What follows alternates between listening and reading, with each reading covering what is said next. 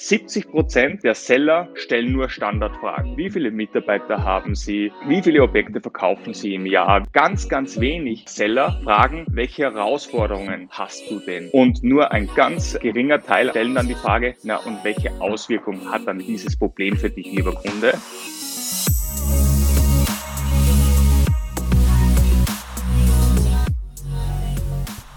Herzlich willkommen bei Deal, dein Podcast für B2B-Sales von Praktikern für Praktiker. Schön, dass du letzte Woche dabei warst, diese Woche wieder dabei bist und nächste Woche wieder dabei sein wirst. Und damit du keine weitere Episode mehr verpasst, trag dich direkt in die Deal Alerts ein.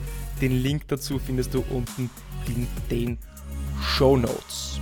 Und heutzutage verkaufen wir ja vor allem digitale Produkte. Und um genau zu sein, hat eine aktuelle Studie von Gartner ergeben, dass 85% aller Produkte Online-Services sind. Und wenn auch du ein digitales Produkt im B2B vermarktest, dann wird dich dieses Gespräch sehr interessieren. Unser heutiger Gast hat über 10 Jahre Erfahrung im Sales und vor allem Sales Management in Online-Dienstleistungen und Produkten und dabei war er für Unternehmen tätig wie zum Beispiel Groupon, Corp Life und ist aktuell Head of Sales bei ImmoScout. Herzlich willkommen, Manuel. Ja, hallo Irsche. Freut mich sehr, äh, heute dein Gast zu sein und äh, freue mich jetzt auf eine coole Zeit. Hoffe, den Hörern und Hörerinnen äh, tolle Insights äh, von meinem Business und meiner Arbeitsweise zu geben.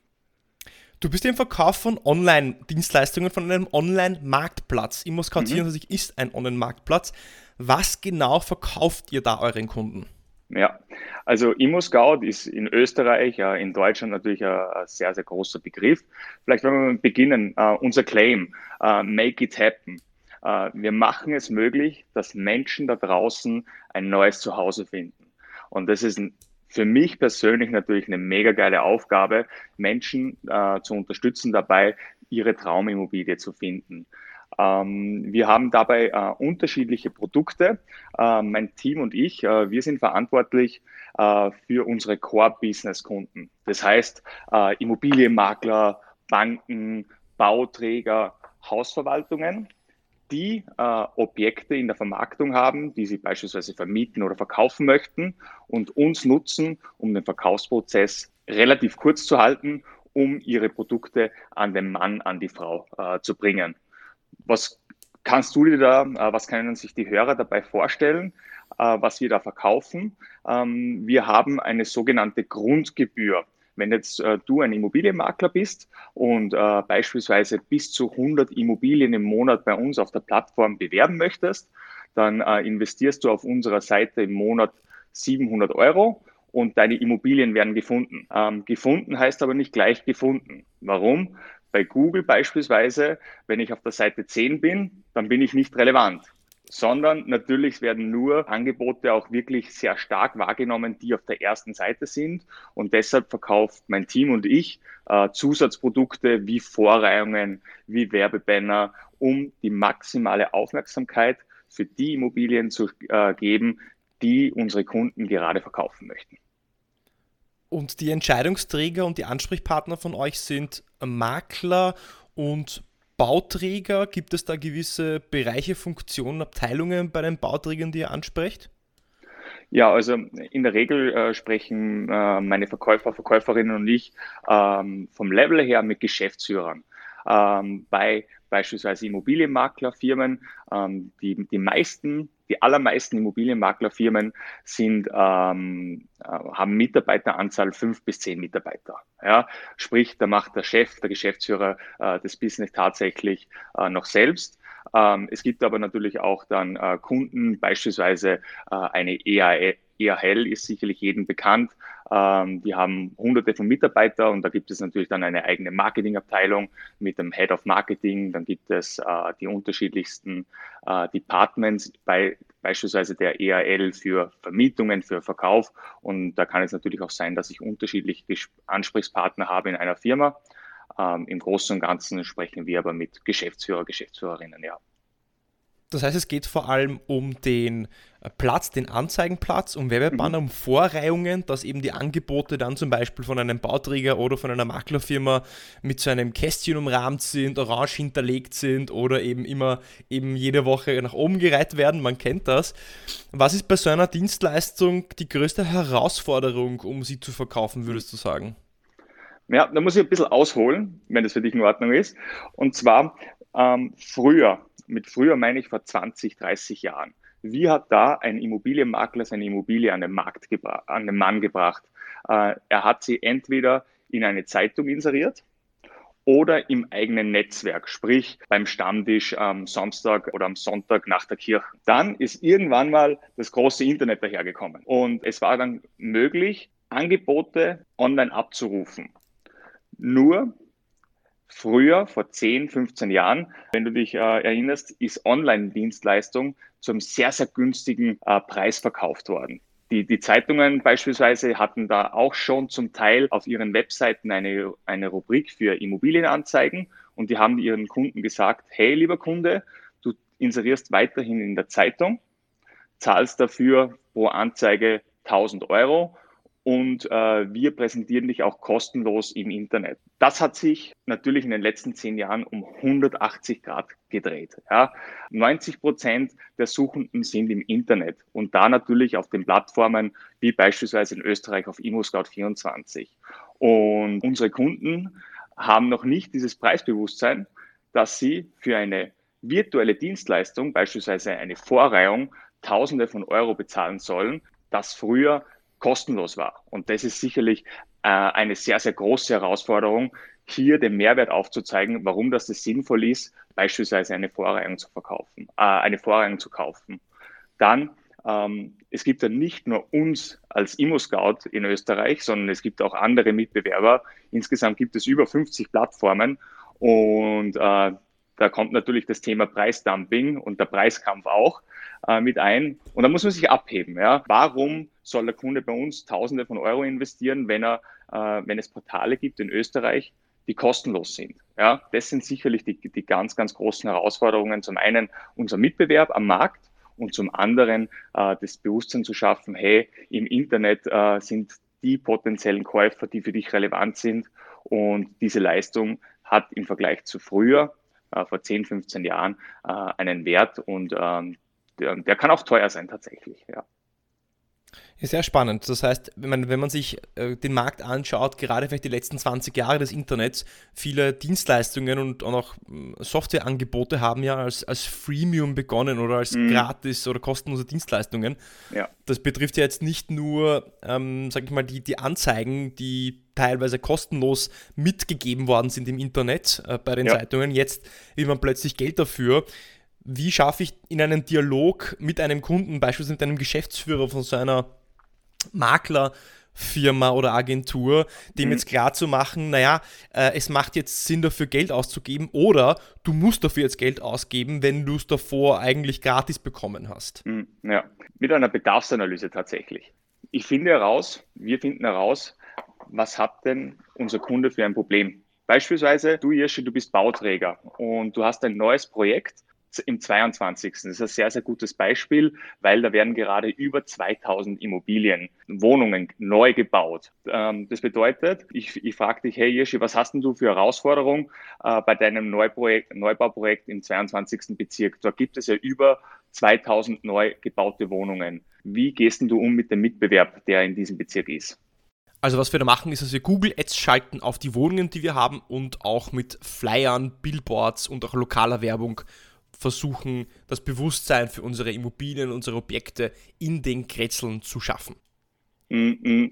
Ähm, ich gehe mal davon aus, dass du jetzt wahrscheinlich äh, keine Hunderttausende von Euro an Budget hast und da natürlich dann relativ schnell untergehen wirst aufgrund deines sehr starken Mitbewerbs. Dann würde ich im weiteren Verlauf dich mit mehreren Fragen dahin leiten, bis ich dann hoffentlich herausfinde, ja, dass du einen sehr hohen Quadratmeterpreis hast, dass es in deinem Kretzel, das du jetzt vorher angesprochen hast, äh, drei unterschiedliche äh, andere neue Projekte gebaut werden mit der gleichen oder mit einer besseren Ausstattung beispielsweise, dass du im Internet, beispielsweise bei ImmoScout, nicht wahrgenommen wirst, weil du wirst nur auf Seite 20 gefunden und niemand von unseren Suchenden geht bis auf Seite 20, weil er davor schon äh, seine Traumimmobilie gefunden hat. Ja? Und ähm, so versuchen wir unseren Kunden aufzuzeigen, a, äh, was hast du für Probleme und b, dann im weiteren Verlauf, ähm, welche Lösungen wir für unsere Kunden haben. Und wir, wir gehen da den, den starken Ansatz des Solution Sellings,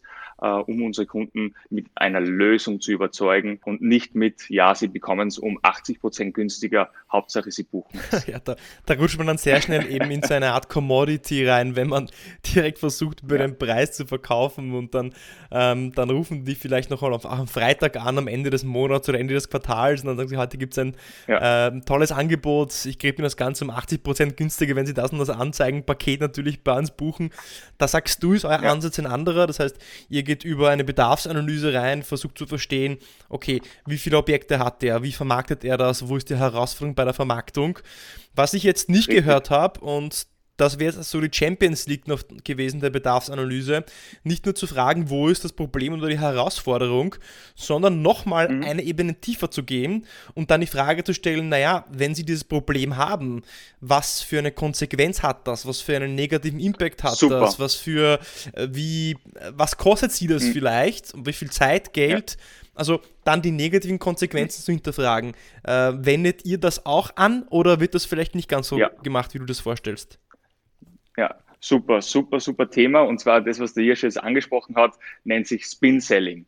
Äh, eine Methode äh, aus Amerika, die eine richtig, richtig geile Verkaufsvariante ist, mit der ich äh, zum einen herausfinde, was sind denn die Herausforderungen meiner Kunden, dann äh, finde ich das Problem und welches welche, Auslö ja, welche Auswirkungen hat denn dieses Problem. Beispielsweise, ich verkaufe die, die Immobilie nicht, das bedeutet, ich verdiene kein Geld. Ja. Ich verdiene kein Geld hat die Auswirkung, dass ich meinen Kredit nicht zurückzahlen kann an die Bank, als Beispiel. Ja. Ähm, ich bin ja hier gerade bei uns im Büro äh, im ersten Bezirk und äh, wenn ihr bei uns im Büro stehen würdet, dann würdet ihr auf die Champions Wall se äh, sehen und da würdet ihr diese Spin-Selling-Fragen äh, auch tatsächlich aufgeschrieben äh, bei uns sehen. Ja. Also das wir, äh, wenden wir tatsächlich an, ähm, funktioniert sehr, sehr gut.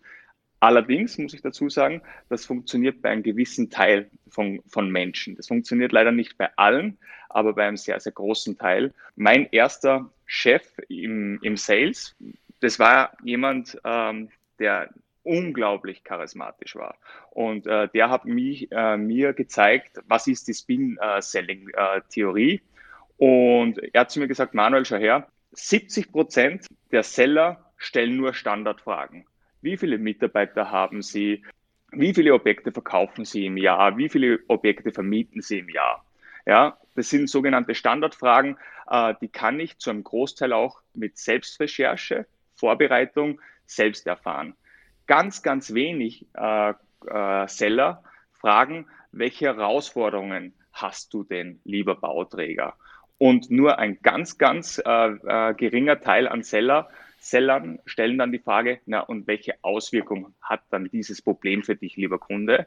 Und die Champions League ist dann, äh, die Lösung zu präsentieren. Ja, lieber Kunde, du hast mir erzählt, du hast das Problem, dass in, deiner, in deinem Kretzel drei andere Bauträger sind die ähnliche Produkte anbieten zu einem günstigeren Preis. Das hat zur Auswirkung, dass du deine Objekte nicht so schnell abverkaufst. Das, äh, das Problem ist dann, dass du dementsprechend äh, in Verzug bist und dein Projekt nicht schnell genug abverkaufst. Ja, also super Thema, wenden wir auch an und ich bin ein ganz, ganz großer Fan von Spin Selling großartig, dass du bis jetzt dabei geblieben bist. Und damit dir keine weitere Episode mehr entgeht, trag dich doch direkt in die Deal Alerts ein. Den Link dazu findest du unten in den Show Notes. Dann bekommst du wöchentlich von mir die Episode plus B2B Sales Tipps per E-Mail zugeschickt. Und jetzt geht's weiter. Ja. Da möchte ich jetzt kurz was hinterfragen von dem, was du gesagt hast. Ich bin, ich bin deiner mhm. Meinung, das, also Spin-Selling Klassiker, bin ich froh, dass, oder höre ich gerne, dass du sofort erkannt hast, Implicit Need, Explicit Need, ja, so wie es im Spin-Selling auch erwähnt wird. Jetzt sagst du, jeder stellt die gleichen Fragen. Jetzt hast du als Beispiel die Frage gestellt dann auch, naja, was für Herausforderungen hast du, lieber Bauträger? Wenn jetzt mhm. dort bei diesem gleichen Makler anruft, die will haben, die Immonet und die Anzeigen, das Anzeigenteam vom Standard und von der Presse mhm. und die fragen den Bauträger alle, was für Herausforderungen habt ihr bei der Vermarktung, dann wird das ja mhm. für den, der diese Dienstleistung einkauft, ja auch langweilig. Meinst du nicht, und das ist meine Erfahrung, dass die Leute dann äh, sich eher so schon fühlen wie durch einen Fragekatalog durchgeführt, dass man eher erst am Anfang sich das Recht erarbeiten muss, diese Fragen zu stellen? Was meine ich damit? Dass du zuerst mit Trends, äh, Insights, Beispielen kommst, zum Beispiel, naja, ähm, aus unserer Erfahrung heraus ist es so, dass ähm, 85% aller Maklerfirmen in äh, Wien äh, mit einer Herausforderung kämpfen, dass äh, sie XYZ. Mhm. Ja? Jetzt, wie ist es bei Ihnen? Sehen Sie auch diese Herausforderung oder vielleicht andere Herausforderungen?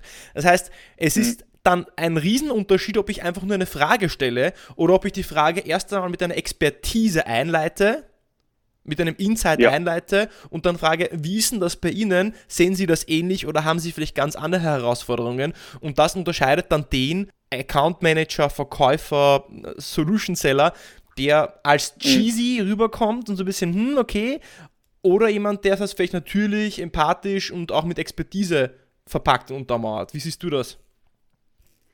Ja, es ist immer ganz unterschiedlich. Ähm, zum einen, in welcher Geschäftsbeziehung äh, stehe ich mit dem Kunden? Ist das bereits ein Kunde oder ist es ein potenzieller Neukunde? Und dann natürlich auch, was ist denn das für ein Typ? Ja, ähm, Beispielsweise ich, ich bin natürlich ein, ein Zahlen, Daten, Fakten-Typ, ja, äh, gepaart mit, hey Leute, lasst uns die Welt verändern und äh, lasst uns unsere Ziele erreichen, also mit Passion gefühlt. Ja. Äh, es gibt aber auch äh, Kunden, äh, Menschen natürlich, denen sind Zahlen nicht wichtig. Ja, die, die kaufen unser Produkt nicht, weil sie doppelt so viele Anfragen bekommen, sondern die kaufen beispielsweise, weil sie bequem sind. Ja, bei denen ist das Kaufmotiv Bequemlichkeit. Ja ich gebe dir recht, ja, ähm, wenn ich jetzt nur plump reingehe und sage, was ist denn Ihre Herausforderung oder was ist denn dein Problem? Ja, Problem ist natürlich sehr negativ, ja, dann kann es sein, dass ich nicht die Info bekomme, äh, die ich gerne hätte. Ähm, aus meiner Erfahrung, sobald ich, wenn ich einen persönlichen Termin habe, das Office von meinem Gesprächspartner betrete, dann muss ich zu 100 Prozent da sein. Ja, da, da darf ich nicht gebückt und uninspiriert äh, dastehen, sondern da muss ich mit, Beinen, mit beiden Beinen Boden stehen, Brust raus und sagen, hey, hier der Manuel Überreich. Und dann spüre ich schon, was ist hier für eine Stimmung. Und davon lasse ich mich natürlich dann leiten und führen. Aber du hast recht, wenn ich jetzt äh, sowas äh, wie zum Beispiel Zahlen, Daten, Fakten mit einfließen lasse, 94 Prozent mhm. unserer Suchinteressenten in Wien äh, interessieren sich für X. Ist das bei Ihnen auch so? Dann ist es natürlich äh, untermauert mit einem Argument, mit Zahlen und wirkt natürlich auch deutlich professioneller. Ja. Ja, es geht gar nicht so sehr um die Zahlen, sondern es geht mehr darum, mhm meine, meine Philosophie, was ich erkenne, ist, dass es nicht mehr reicht, einfach Consultative Selling Fragen zu stellen, weil jedes Verkaufsgespräch von einem Consultative Seller mhm. beginnt gleich. Nämlich es beginnt so: Super, danke, dass wir uns die Zeit nehmen können.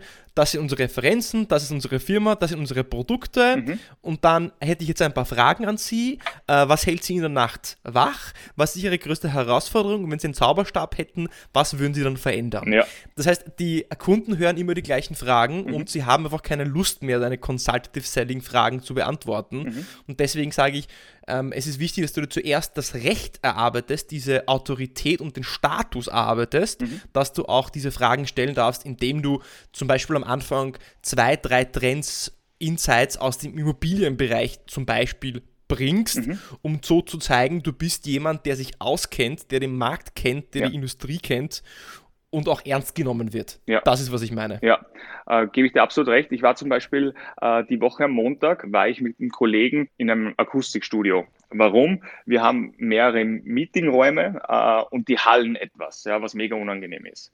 Und äh, wir haben uns halt dann so Akustikvorrichtungen äh, angesehen und wir waren um 12 Uhr verabredet mit dem Inhaber, der uns das alles zeigt. Ja. Und wir sind um pünktlich um 12 Uhr da. Der ist aber nicht da ja, verspätet sich. Ja. Sein Mitarbeiter, ähm, der war eher Junior-mäßig, also etwas jünger, äh, hat uns dann versucht, äh, die unterschiedlichen Produkte zu zeigen.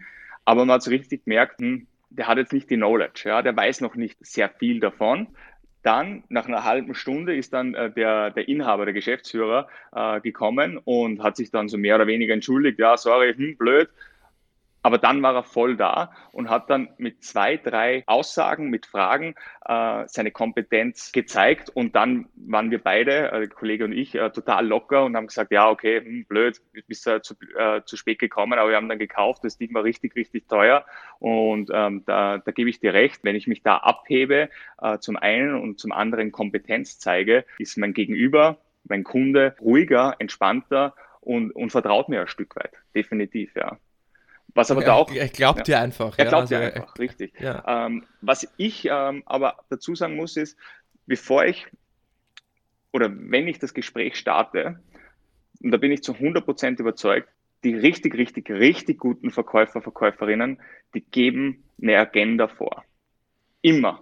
Ja, ähm, du hast es vorher schon beschrieben. Ja, wir sind ja heute äh, schön, dass wir, dass wir uns heute treffen aber dann gebe ich auch eine Agenda vor. Ja? Ich bin ja heute hier, um mit Ihnen über X zu sprechen. Weil wenn ich das mache, dann habe ich ein Thema und dieses Thema gebe ich vor und dann eröffne ich, so wie du das gesagt hast, mit beispielsweise Trends und dann kommt meine Einleitung in die Bedarfsanalyse mit einer offenen Frage, um den Kunden dort dann dorthin zu leiten, wo ich ihn haben möchte, um herauszufinden, welche Herausforderungen hat er um ihm dann auch meine Lösung präsentieren zu können. Und deshalb mein Tipp an alle da draußen, wenn ihr ein Gespräch startet, egal ob das jetzt beruflich oder privat ist und ihr wollt das Gespräch lenken, gebt eine Agenda vor. Das ist das Wichtigste. Ja, und es zeigt einfach auch, dass du dir Gedanken gemacht hast, dass du ein Profi bist, ja. dass du einen Plan hast und dass du jetzt ähm, dir überlegt hast, wie wir möglichst effizient durch diesen Termin, den wir äh, vorhaben, auch durchleitest. Wie so ein Pilot, der es eben seine äh, Checkliste durchgeht, mhm. bevor mhm. er eben auch abhebt, geht er auch eben genau eine gewisse Reihenfolge durch. Und auch diese Reihenfolge hast du dir eben überlegt für dieses Meeting, um auch selber vielleicht möglichst Fehler zu vermeiden, Dinge zu vergessen, mhm. aber auch um deine Kompetenz zu präsentieren und zu zeigen, du nimmst das ernst. Richtig. Du hast vorher gesagt, als zweites Beispiel, was noch die größte Herausforderung ist bei dem Verkauf so einer sehr teilweise verwechselbaren oder vergleichbaren Online-Dienstleistung, wie es denn zum Beispiel auch Anzeigenflächen sind bei ImmoScout24, die Wettbewerber. Wie schafft man es, sich da von Wettbewerbern abzuheben, wenn jetzt eine mhm. andere Firma oder Anbieter, die ich vorher genannt habe, herkommen, so dass man nicht gleich über den Preis gehen muss? Mhm. Geht das überhaupt bei euch? Ja, also äh, definitiv. Vorausgesetzt, du bist ein guter Seller, bist gut vorbereitet. Also natürlich, wir haben oft Termine und da ist das Thema des Kunden, ich möchte den Preis beispielsweise senken, weil ihr seid zu teuer oder ich will nicht mehr so viel ausgeben. Ja, zunächst mal ist es mal wichtig, das A natürlich ernst zu nehmen, ähm, aber dann nicht sofort in die Diskussion zu gehen, sondern wieder natürlich zu versuchen herauszufinden, wo sind denn überhaupt die Themen des Kunden? Was befasst ihn gerade? Wo hat er seine Herausforderungen beispielsweise? Wieder das gleiche Thema. Was ich damit sagen möchte, ist nicht sofort, wenn jemand sagt, ja, ihr müsst um 1000 Euro günstiger werden, zu sagen, ja, aber, ja, ähm, sondern um herauszufinden, was treibt denn den, was, was ist denn seine Motivation, warum, weshalb, wieso. Dann, äh, wenn ich jetzt sage, okay, ich vergleiche mich mit anderen, dann meiner Meinung nach brauche ich eine Vielzahl von Argumenten, die mir dabei helfen, mein Produkt so zu positionieren, äh, dass es für den Kunden, dass der Preis für den Kunden gerechtfertigt ist. Ja. Was machen wir zum Beispiel? Wir haben gemeinsam mit dem Sales Team 15 Gründe ausgearbeitet, warum ImmoScout 24 das Beste ist. Ja, da ist zum Beispiel dabei unserer Meinung nach die beste App Österreichs. Ja, über zwei Drittel aller Suchenden sind mit dem Handy unterwegs. Ja, und wir haben die beste App. Natürlich werden die Kunden bei uns ihre äh, Traumimmobilie suchen. Oder ähm, du hast vorher angesprochen Immobiliennet, ja, die gehören wie, die gehören uns, ja. Sprich, ähm, bist du bei uns Kunde, bist du automatisch bei fünf anderen Portalen auch Kunde. Oder wir haben unserer Meinung nach den besten Support. Wenn du irgendein Problem hast, rufst du uns an. Wir heben nicht jederzeit, aber fast immer ab und helfen dir, deine Probleme zu lösen. Und ähm, wir liefern im Vergleich zum letzten Jahr doppelt so viele Anfragen. Wir haben die besten Steigerungsraten. Ja? Und ähm, für mich als, als, äh, als Head-Off, äh, meine Voraussetzung und Erwartungshaltung an meine Seller ist, wenn ich euch um drei Uhr in der Nacht anrufe, dann möchte ich, dass diese 15 Gründe in- und auswendig sitzen. Und wenn ihr sie braucht im, im, Bewerb, äh, im, im Verkaufsgespräch, dann verwendet ihr sie. Und wie verwendet ihr sie? Anhand der Bedarfsanalyse, was euch Kunden sagen. Was, ist, was hat der Kunde für Herausforderungen, was hat er für Probleme und welche äh, der 15 Gründe könnten ihm dann helfen, dass er sein Business erfolgreicher gestaltet. Und bevor ihr diese ähm, USPs mhm. oder diese Vorteile bringt, versucht ihr trotzdem zu verstehen, okay, günstiger oder es ist zu teuer, warum genau oder was ist der Hintergrund? Also die wahre ja. Motiv, das wahre Motiv hinter zu teuer zu verstehen, bevor ich ja. direkt mit irgendwelchen Pitches oder, oder ja, Vorteilen wir haben oft Kunden sagen, ähm, zu teuer, ihr müsst den Preis senken und nach dem, nach dem Gespräch ja, zahlt der Kunde mehr, weil wir herausfinden, was, äh, was wirklich das Thema ist. Ja. Äh, es kann natürlich sein, dass der Kunde keine Objekte mehr in der Vermittlung hat. Ja. Dann wird es schwierig, klar. Aber wenn, ähm, wenn der Kunde ein gleichbleibendes Business hat ja, und, äh, und schreibt, hey, oder uns anruft und sagt, es muss günstiger sein, ja, dann, dann gehen wir mal in die, in die Unterhaltung, möchten herausfinden, wie läuft denn sein Business, woran arbeitet er gerade, dann wieder, ja, was sind seine Herausforderungen, was sind seine Probleme, um, um ihm dann zu helfen. Und äh, es passiert oft, dass nach dem Gespräch unsere Kunden mehr Geld investieren als wie davor, weil wir ihnen eine Lösung zeigen mit unseren Produkten, die ihnen helfen, diese Herausforderungen zu lösen tatsächlich. Ja, richtig. Zu teuer ist ja, weiß nicht, wie du siehst, aber oft so ein Damoklesschwert über jeden Verkäufer, so vielleicht auch das Mächtigste, was ein Käufer sagen kann, um den Verkäufer aus dem Konzept zu bringen oder äh, um ihn eben ins Schwitzen zu bringen. Wie schaffst du es als Head of Sales? Was für Strategien hast du es, um dein Team so zu trainieren, dass wenn die Situation kommt, sie nicht gleich in diesen Automatismus verfallen, okay, naja gut, für mhm. wie viel können sie sich denn vorstellen, das jetzt ja. zu kaufen, sondern da innezuhalten, cool zu bleiben und eben diesen Dialog zu suchen, um zu verstehen, was steckt denn da jetzt mhm. genau dahinter, hinter dem uh, zu teuer. Coaching, Coaching, Coaching, Coaching. Und zwar ähm, jeden Freitag äh, von 13 bis mindestens 14 oder auch äh, gerne mal 15, 16, 17 Uhr äh, machen wir Coachings äh, mit unterschiedlichsten Themen, wie beispielsweise äh, Neukundenakquise, ähm, Kündiger, sprich Kunden kündigen. Ähm, wir versuchen diese abzuwenden Upselling, äh, Objektakquise, Image und so weiter und so fort. Und äh, es gibt dann immer ein gewisses Szenario, beispielsweise äh, ein Neukunde in Oberösterreich, der war noch nie bei uns Kunde und er ist ein absoluter Willhaben-Fan als Beispiel. Ja? Und er möchte keine andere Plattform. Ähm, und dann wird geknobelt, wer ist sozusagen der Verkäufer, der, der Account Manager und wer ist der Kunde. Und ähm, unser Sales-Team, das sind zwölf Leute, ähm, da hört natürlich dann alle, äh, jeder zu. Äh, momentan ist es äh, dann via Zoom. Äh, der, davor war das halt äh, tatsächlich vor Ort. Und äh, dann wird das Verkaufsgespräch von Anfang an durchgegangen. Es gibt das, wie angesprochen, das Szenario und dann findet dieser Kundentermin statt und von Anfang bis Ende, sprich von Opening, Bedarfsanalyse, Präsentation, und Abschluss. Und am Schluss, wenn dann sozusagen dieses äh, Rollenspiel zu Ende ist, äh, dann ähm, schauen wir uns an, okay, was ist gut gelaufen, äh, was ist nicht so gut ge äh, gelaufen und gibt natürlich dann auch äh, aktives Feedback, wenn das Gegenüber es bereit ist, auch tatsächlich anzunehmen, äh, das Feedback. Und so ähm, sieht man natürlich ein Stück weit in einer gespielten Atmosphäre, aber nichtsdestotrotz äh, sieht man, wie, wie die Leute reagieren und gibt ihnen dann natürlich Hilfestellungen und durch das Feedback auch von anderen Kollegen, na weißt du, ich hätte das so gesagt oder in der Situation hätte ich so reagiert, äh, kann ich im sicheren Hafen äh, meine Pitches trainieren, üben und dann im weiteren Verlauf vor Ort beim richtigen Kunden draußen dann anwenden und bin dann um einiges sicherer und äh, weiß, was ich zu machen habe, wenn der Kunde sagt, es ist zu teuer. Entweder ihr gibt es mir 50% Rabatt oder ich kündige. Ja. Wie offen sind deine Kollegen, Mitarbeiter diesem Roleplay gegenüber? Ja, es ist mega spannend. Also ich bin äh, zurück in Österreich seit äh, knapp zwei Jahren. Ich war davor bei der Immo Scout in Deutschland und äh, seit, seit dem Zeitraum äh, machen wir das jetzt seit zwei Jahren knapp.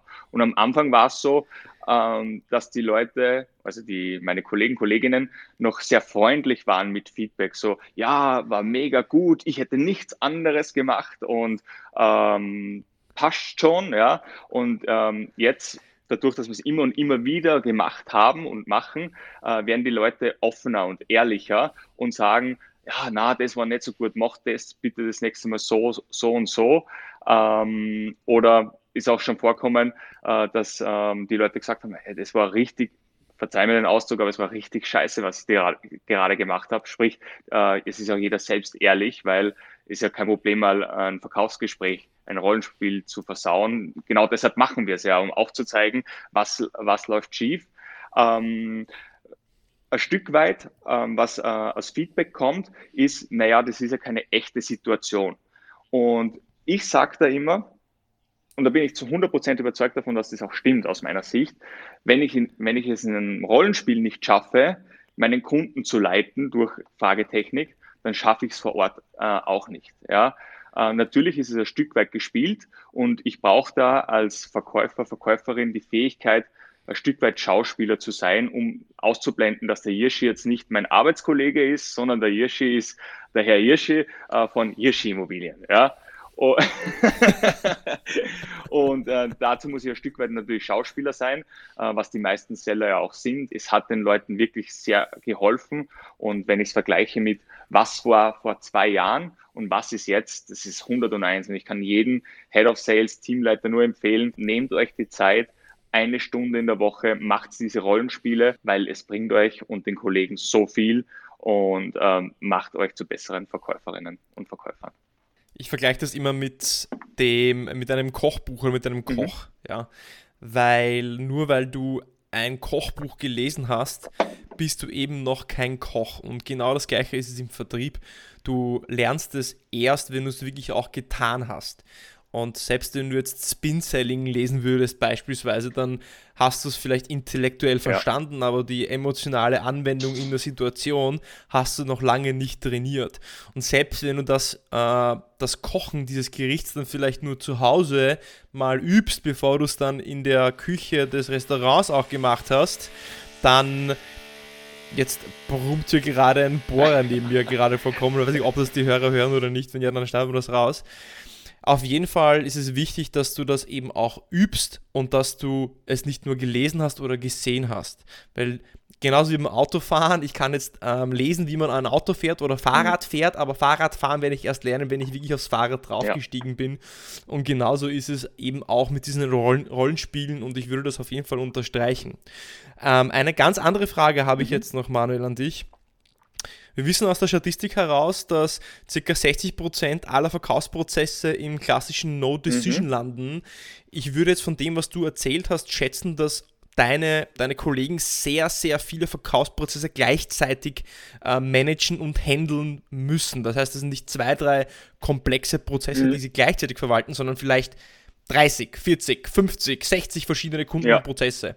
Wie schafft ihr es da, den Verkaufsprozess am Laufen und am Rollen zu halten, so dass es nicht zu dieser No-Decision-Entscheidung kommt und das Ganze einfach im Sand ja. verläuft? Also wenn jemand bei uns äh, im Account Management tätig ist, dann hat er um die 300 Accounts, wovon gut 70 Prozent tatsächlich Kunden sind und der, die restlichen 30 Prozent sind potenzielle Kunden, die da draußen irgendwie herumschwirren und die betreue ich, ja. Sprich, ähm, so wie du sagst, ja, ist jetzt nicht, dass ich nur zwei Kunden habe, sondern es sind sehr, sehr viele Kunden. Dieses No Decision, das, das ist ganz, ganz schwer nach dem Verkaufsgespräch aufrechtzuerhalten, ja, weil da ist halt einfach die Luft raus und der Kunde hat sich sowieso nur maximal zehn Prozent von dem gemerkt, was ich äh, mit ihm besprochen habe was ganz normal ist. Ja, unser Gehirn kann einfach nicht mehr aufnehmen und sich merken.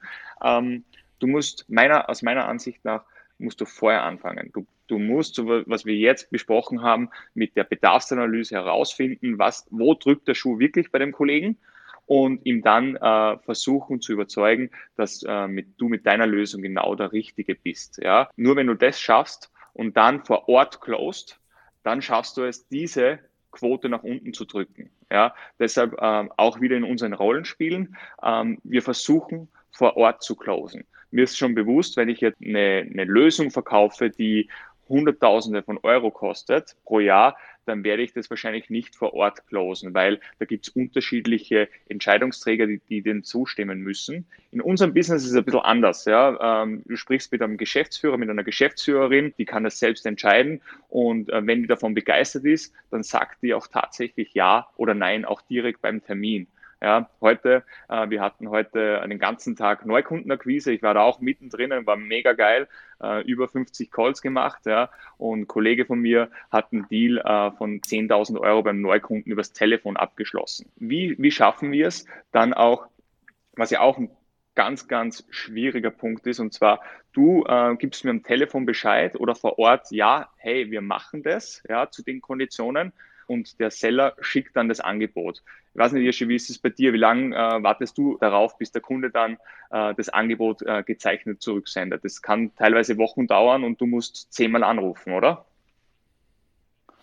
ein Angebot schicken tue ich wirklich erst dann, wenn ich weiß, dass es auch unterschrieben zurückkommt. Mhm. Wenn der Kunde einfach nur sagt, ich will ein, schicken Sie mir ein Angebot oder einen, einen Vertrag zu, dann bekommt er den prinzipiell mhm nicht einfach so, sondern ja. nur dann, wenn ich weiß, okay, da geht es nur ums Unterschreiben, weil sobald du den Vertrag hast, äh, braucht er dich sozusagen nicht ja. mehr und dann äh, landet es sehr schnell in dieser ja. No-Decision. Ja, richtig, richtig. Äh, es gibt auch oft die Situation, dass ich äh, mit dem Kunden einig bin, ja, und ich schicke ihm das Angebot zur Unterzeichnung und ich warte dann, und darauf möchte ich hinaus, wochenlang äh, darauf, bis der Kunde das äh, Angebot unterzeichnet und teilweise muss ich zehnmal anrufen, bis ich die Unterschrift bekomme und darunter leidet ein Stück weit auch die Kundenbeziehung, weil der Kunde vielleicht dann äh, genervt ist, äh, dass der Kollege schon wieder anruft. Und deshalb äh, arbeitet äh, mein Team, arbeiten wir mit dem sogenannten kaufmännischen Bestätigungsschreiben. Ähm, hast du es persönlich auch schon mal angewendet? Heißt das einfach, dass du dir davor ein schriftliches Commitment abholst, bevor du einen Vertrag Nee, kriegst? sondern ähm, du sprichst am Telefon ähm, oder auch vor Ort äh, mit, äh, mit deinem Kunden und besprichst die vertraglichen Punkte. Beispielsweise, Hirschi, du kaufst äh, ein Paket für bis zu zehn Immobilien pro Monat. Damit kannst du deine Objekte äh, bewerben und die monatliche Investition sind 199 Euro bei einer Laufzeit von zwölf Monaten. Willst du das machen? Und dann antwortest du mit Ja, alles klar, dann sende ich dir jetzt eine kaufmännische Bestätigung und damit ist der Vertrag bindend. Das war's. Ich brauche von meinem Kunden keine Unterschrift mehr.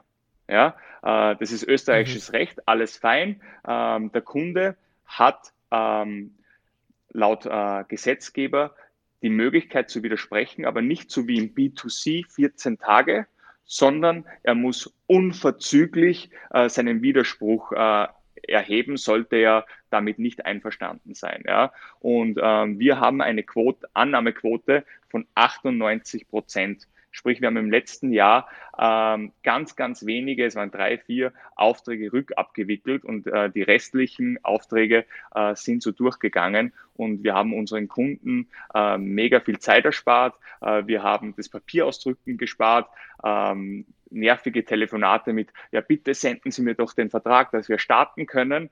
Und ähm, die Decision äh, ist natürlich dadurch von, ich warte zwei Wochen auf ich spreche mit dem Kunden, der Kunde sagt ja und der Vertrag ist bestätigt, ähm, hat sich verschnellert. Und das ist, kann ich jedem äh, nur empfehlen, äh, dieses Tool, kaufmännisches Bestätigungsschreiben, äh, zu verwenden. Sollte da jemand Fragen haben, ja, wie bilde ich das in meinem Prozess ab? Äh, wie läuft das rechtlich? Ähm, addet mich gerne auf LinkedIn. Mein Name ist Manuel Überreich. Äh, ich erzähle euch das gerne, kein Thema. Spannend. Ich weiß nur, dass ähm, wir damals bei meinem ähm, vormaligen Arbeitgeber mhm. Meltwater das eben aus irgendwelchen Gründen, Compliance-Gründen nicht haben so verwenden mhm. dürfen. Das hat funktioniert, ja. aber dann die letzten drei, vier Jahre nicht mehr. Wir haben wirklich eine Unterschrift vom Kunden gebraucht. Ansonsten hat unsere Buchhaltung keine ähm, Rechnung ähm, ausstellen dürfen mhm. im Endeffekt. Ja. ja. Also kann es wahrscheinlich, liegt es auch sehr stark davon ab, in welchem ja. Business man ist und was für eine Rechtsabteilung, äh, wie groß das Unternehmen, was der Konzern dahinter sagt. Aber sicher ein, ein, ein, ein, ein guter Tipp. Ähm, eine Frage mhm. dazu noch. Ähm, gibt es gewisse Punkte, Strategien, Best Practices, die deine, äh, dein Team machen soll nach, nach dem ersten Meeting, um die Verbindlichkeit aufrechtzuerhalten am Ende dieses Meetings, um auch diese nächsten Schritte zu planen und um den Ball am Rollen zu halten? Mm, jetzt habe ich deine Frage leider nicht ganz verstanden mit, mit Best Practices. Ähm, hättest du ein Beispiel? Ja, beispielsweise, ich habe jetzt ein, ich habe jetzt ein erstes, ein Erstgespräch mhm. gehabt mit einem Makler, der noch ja. nicht Kunde ist. Und äh, mein Ziel ist es, dass der mit mir jetzt ein, ein Paket mhm. abschließt für einen gewissen Umfang von Immobilien pro Monat oder pro Jahr oder, oder Anzeigenpaket, mhm. ähm, dann ist es ja oft so, dass die Entscheidung nicht direkt nach diesem ersten Telefonat oder nach dem ersten mhm. Meeting getroffen wird. Oft ja. wahrscheinlich nicht. Äh, weil noch in der Rücksprache fehlt, weil intern noch irgendwie was geklärt ja. werden muss, whatsoever. Was sind die ähm, Strategien, die ihr nutzt, um die Verbindlichkeit ah, okay. äh, zu erhöhen und um die nächsten Schritte äh, zu planen, so dass es eben auch eine Roadmap gibt, eine Decision Timeline ja. Und sich das Ganze eben nicht im, nicht im Sand ja. verläuft? Also ähm, mit dem Kunden natürlich, äh, dass ich, äh, wenn ich ein Angebot äh, vereinbare, äh, dass ich das natürlich auch limitiere ähm, und äh, mit, äh, mit etwas verbinde, wie beispielsweise äh, du möchtest äh, zum Start einen Freimonat, ja, dann brauche ich die Entscheidung bis morgen beispielsweise, ja, ähm, oder ähm, dass ich sage, ähm, ähm, dass ich sage, ähm, was brauchst du noch, lieber Kunde, ja, um eine Entscheidung zu treffen? Ja? Wann ist der nächste Zeitpunkt gekommen, äh, dass wir uns wieder, äh, dass wir uns wieder hören? Ähm, was wir machen ist, ähm, ja, lieber Yoshi, ähm, du brauchst ja, du brauchst ja noch äh, ein paar Tage ähm, Zeit, um dich zu entscheiden ähm, wann, wann darf ich dich kontaktieren? Darf ich dich am Mittwoch oder darf ich dich am Freitag dazu kontaktieren? Ähm, sprich, um die Verbindlichkeit weiter hochzuhalten. Ja, da merke ich natürlich schon, ähm, möchte der Kunde wirklich äh, mit mir zusammenarbeiten, ja oder nein? Wenn er so unverbindlich ist mit, ja, hm, schauen wir mal, dann muss ich aus meiner Sicht nochmal in die Bedarfsanalyse zurück, weil ich habe irgendwo noch nicht erkannt, äh, was der Kunde wirklich möchte. Ja.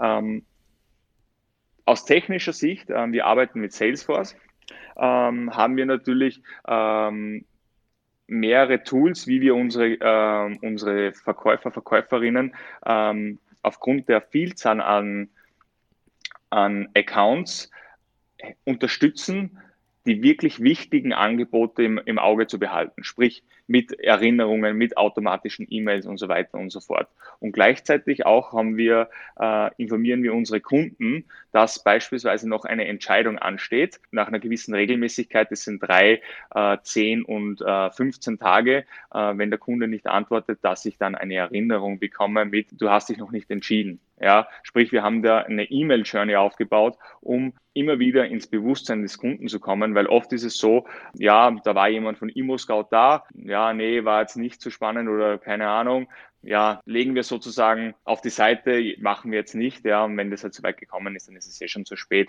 Und deshalb versuchen wir natürlich vorher schon unsere Hausaufgaben zu machen, dass es nicht so weit kommt. Und äh, für diejenigen, die wirklich noch Entscheidungen treffen müssen, ähm, haben wir in Salesforce gewisse äh, Prozesse implementiert, dass unsere Verkäufer immer sehen, okay, wen muss ich bald anrufen und unsere Kunden bekommen immer wieder Post von uns per E-Mail, nicht aufdringlich natürlich, äh, dass, dass sie erinnert werden, dass sie, dass sie noch eine Entscheidung zu treffen, zu treffen haben. Ein automatischer genau, Follow-up-Prozess. Ja, richtig. Genau. Ja. Manuel, alle meine Gäste bekommen auch noch Abschlussfragen, die möchte ich auch mhm. dir stellen. Fill in the blank, äh, möglichst kurz und knackig. Und da würde ich dich gerne fragen zum Abschluss. Als ich mit Sales begonnen habe, wünschte ich, ich wüsste. Dass ich heute mit dir spreche. Dann hätte ich mich besser darauf vorbereitet, oder was? Äh, nein, Spaß beiseite, ähm, dass wenn ich alles gebe, äh, ich auch tatsächlich meine äh, Ziele erreiche. Ähm, ich war mir vor äh, 10, 15 Jahren äh, nicht sicher, ob ich äh, meine Ziele erreichen werde. Ein Ziel habe ich erreicht, ähm, und zwar äh, ein Sales-Team bei einer Company zu leiten, die ähm, ja, die wichtig ist. Und ähm, ja, das hätte ich gerne vorher schon gewusst. Ähm, Span die Spannung war relativ hoch, ja, aber ich habe es geschafft. es gibt keinen Deal äh, ohne. Vorbereitung, Bedarfsanalyse und Passion, meiner Meinung nach. Was ist der beste Ratschlag, den du je bekommen hast? äh, glaub an dich. Glaub an dich, ja. Und was ist der schlechteste Ratschlag, den du je den bekommen hast? Also, ich habe ihn Gott sei Dank nicht angenommen, ähm, aber ähm, ich komme äh, ursprünglich aus Oberösterreich. Ja, und vom, man könnte sagen vom Land. Ja, ich komme ursprünglich vom Land. Und ähm, da ist halt so, ähm, da wächst dort auf, da gehst zur Schule, da, da machst du leer, da arbeitest und da stirbst. Und mir war das nie genug. Ja, ich wollte, ich wollte mehr tatsächlich. Ich wollte einfach meine Grenzen austesten und ich habe den Rat bekommen, ja, bleib da, weil da bist du, hast du gemacht das Nest.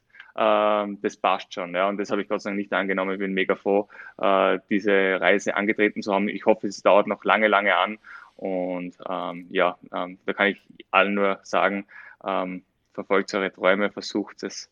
Und ähm, wenn ihr 100% gebt, dann ist die Wahrscheinlichkeit recht hoch, dass ihr es auch schafft.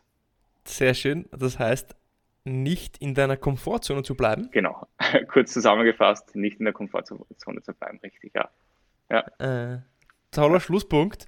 Manuel, ähm, ja, hat mich gefreut, dass du dabei warst und ähm, hoffentlich bald auch im Real Life und vielleicht wieder auch bis zum nächsten Mal beim Deal Podcast. Ja, vielen, vielen Dank. War mega geil und hat mir super viel Spaß gemacht. Danke dir, Jesche.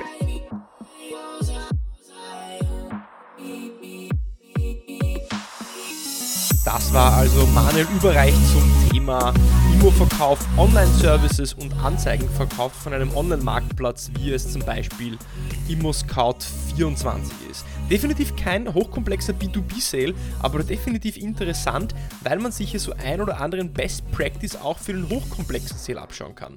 Denn das Mindset von jemandem, der Anzeigen verkauft, ist, dass ich meinen Gegenüber direkt überzeugen kann zu einem Abschluss in dem ersten Meeting. Und viele Seller, gerade im hochkomplexen Verkauf, versuchen gar nicht diesen extra Schritt zu gehen, vielleicht den Verkaufsprozess zu beschleunigen oder abzukürzen oder doch noch um das nächste Meeting etwas schneller zu fragen, weil sie davon ausgehen, dass der Verkaufsprozess beim hochkomplexen Sale viel länger dauert. Das muss er aber gar nicht, wenn ich vielleicht von Anfang an das Mindset habe, dass ich die Dinge auch schneller abschließen kann, als ich mir denke. Die Perlen, die Manuel hat fallen lassen, sind definitiv Spins, Spin-Selling. Das bedeutet nicht nur Problemfragen zu stellen, wie was sind deine Herausforderungen, sondern weiterzugehen. Eine Lupe hinzuhalten, das Problem zu vergrößern und zu fragen, okay, und welche Auswirkungen hat dieses Problem gerade vielleicht auf deine Zufriedenheit, auf deinen Gewinn, auf deinen Umsatz, auf deine Produktivität und so das Problem im Kopf des Gegenübers größer werden zu lassen. Spannendes, spannendes Gespräch. Wenn dir dieses Gespräch gefallen hat, so wie mir, dann abonniere mich auf Apple Podcasts, folge mir auf Spotify und bis zum nächsten Mal beim Deal Podcast.